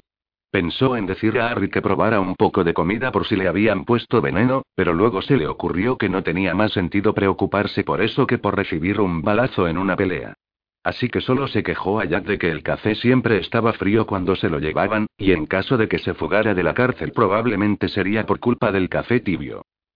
Cuando tenía que hacer sus necesidades, Harry lo acompañaba al retrete de fuera, a espaldas del edificio.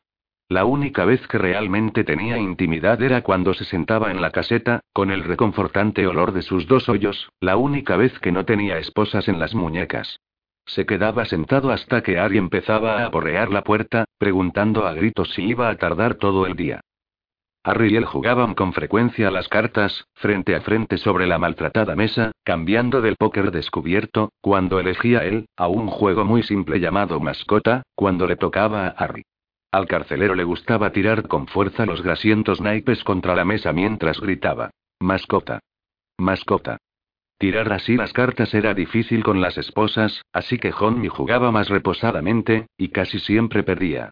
Muchas veces pensaba en quedarse con un trozo de mantequilla para engrasarse las muñecas y en las posibilidades de arrebatar el colta a Harry. Como mejor podría resultar sería llamando a Harry a la ventana para enseñarle a Henry Enders o Ed Duffy. El alféizar quedaba a la altura de la cadera, y, cuando Ari apoyara las manos en el antepecho para mirar afuera, ese sería el momento. A veces pensaba en la hacienda de Sonora de la que Pat Cudler había hablado sin parar en su delirio. Parecía un buen sitio para ir a parar, pero él guardaba buen recuerdo de un pequeño y verde valle en las estribaciones de la sierra, allá en Colorado, donde en cierta ocasión había pasado la noche. Otro de esos tíos de los periódicos que quiere entrevistarte, dijo Jack. No me apetece hablar con él. Eso le he dicho, repuso Jack. Estaba nada más pasar la puerta, con los brazos cruzados sobre la estrella niquelada y el revólver colgando de la cartuchera, tan alto que al entrar tenía que agachar la cabeza bajo el dintel. Los pantalones de vestir siempre le quedaban cortos sobre las botas. Hoy llevaba zapatos de ciudad, sobre los que enseñaba 10 centímetros de calcetines blancos. Vaya, J mayúscula, me han dicho que vas a dar una fiesta, le dijo Honji. ¿A qué viene eso? ¿Qué quieres decir? inquirió Jack. Para que tus zapatos conozcan a tus pantalones, contestó él, soltando una carcajada. Jack lo miró como si quisiera atizarle un puñetazo. Pareces divertirte mucho para no tener ni puñetera cosa por lo que estar contento, dijo Jack. Con un paso de sus largas piernas se acercó a la mesa y se sentó. Henry Enders está libre porque ha pagado la fianza. Y además se va a casar con esa chica, Boswell, que vive cerca de Socorro. Lo siguiente será solicitar cambio de jurisdicción a Socorro, y toda la parentela Boswell hará de jurado. Ya lo verás. Pues muy bien, repuso Honji. Parece que eso te ha dado que pensar. Así es la ley y la justicia en el territorio, dijo Jack. Da lo mismo, aseguró él, tienen que llamarme para testificar, en Socorro o en otro sitio, ¿no? Vi cómo Henry Enders y Jesse Clary mataban a tiros por la ventana a aquel abogado tan claramente como te estoy viendo a ti ahora. Jack se encogió de hombros. No tienen que citarte como testigo si te han ahorcado primero. Habrá cambios de jurisdicción y retrasos, te lo aviso. Sin embargo, Henry Enders no es de los que se lo juegan todo a una carta. No entiendo lo que quieres decir. Hay rumores de que algunos quieren ayudarte a que te fugues. Solo cuídate mucho de que quien te ayude a escapar no sea Henry Enders. Vaya, hombre. Eso sí que tiene narices. De modo que no voy a fugarme porque me traen el café frío, sino porque Henry Enders podría estar esperándome. Jack lo miró con el ceño fruncido. Solo te digo que antes de dar el paso mires bien dónde te metes. Bueno, J mayúscula, te comprendo perfectamente. Debe ser un mal trago eso de servir de reguladores a gente como Henry Enders, el señor McLennan y el juez Arthur. En cuanto a mí, solo tengo que quedarme aquí a esperar el perdón del gobernador. Jack volvió a cruzar los largos brazos sobre el pecho. Sabes que no está obligado a hacerlo. Te advirtió que no tardarías mucho en decidirte, y no dijiste nada en diez días. Y además te capturamos con todas las de la ley. Iba a entregarme. Jack solo sacudió la cabeza una vez. No me gustaría que corriese la noticia de que el general Underwood es un embustero, dijo Honji. Jack volvió a negar con la cabeza. Ha pasado algo. Hay una junta investigadora en el fuerte. Te citarán para que prestes testimonio. La participación del ejército en el asesinato de Maginis. Me encantará la excursión. Ojalá dijeras algo en serio aunque solo fuera una vez, se lamentó Jack. Si me pongo serio quizá recuerde lo que me has dicho de que no tengo nada de lo que estar contento. Lily Maginis vino de Santa Fe para intervenir en la junta investigadora y fue a verlo a la cárcel. Jack se encontraba fuera de la ciudad, y Harry se puso nervioso ante una visita que el sheriff podría desaprobar. Pero tras algunas vacilaciones decidió que no pasaría nada si él se quedaba en la celda con ellos. Lily aún llevaba luto por el señor Maginis.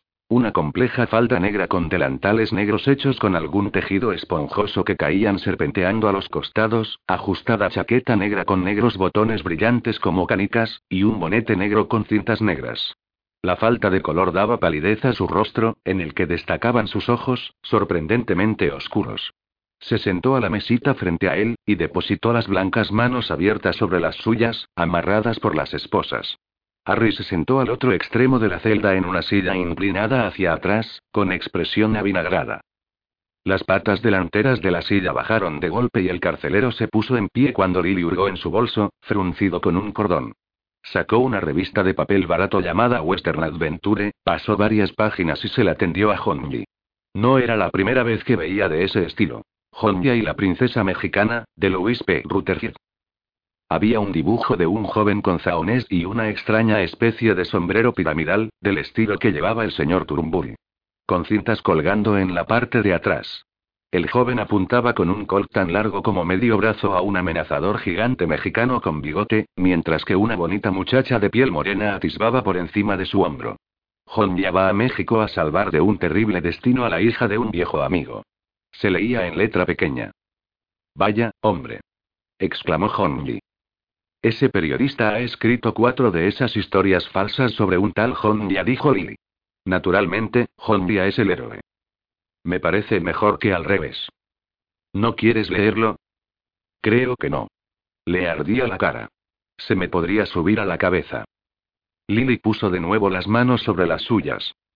Un pastor amigo mío me dijo una vez que el pecado contra el Espíritu Santo convertía a los seres humanos en objetos. El señor Rutherford te ha convertido en héroe, pero en algunos periódicos que he visto eres un villano de la peor calaña. El Territorial Call, como sabes, está en manos de unos socios del señor Weber. Así que por un lado tenemos esa ridícula ficción, y embustes que pasan por verdades por otro. Me parece que no quiero saber nada de eso. Me temo que es ahí donde se está librando ahora la guerra del condado de Madison, dijo Lily. Harry se acercó cojeando a coger la revista y la miró entornando los ojos. Vaya sombrero, Honley dijo. ¿Verdad que sí?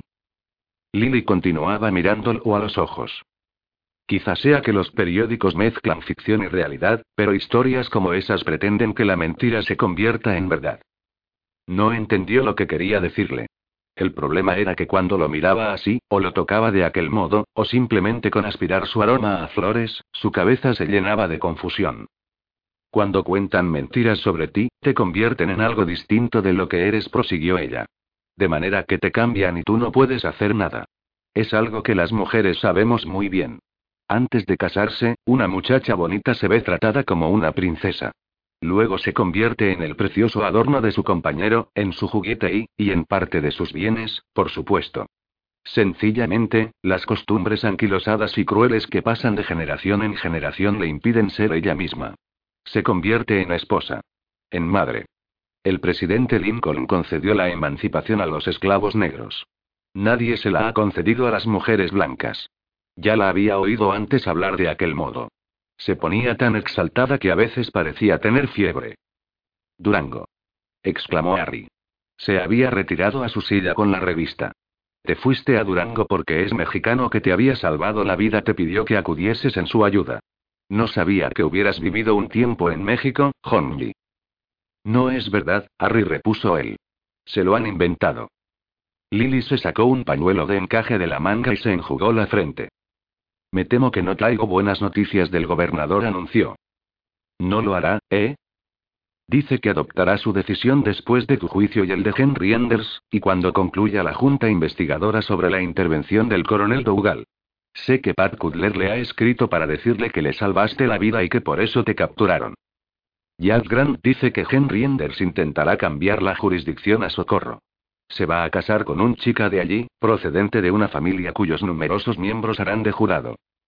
He hablado con el señor Tarkenton, el abogado de Globe al que escribí, y piensa que tú puedes hacer algo parecido.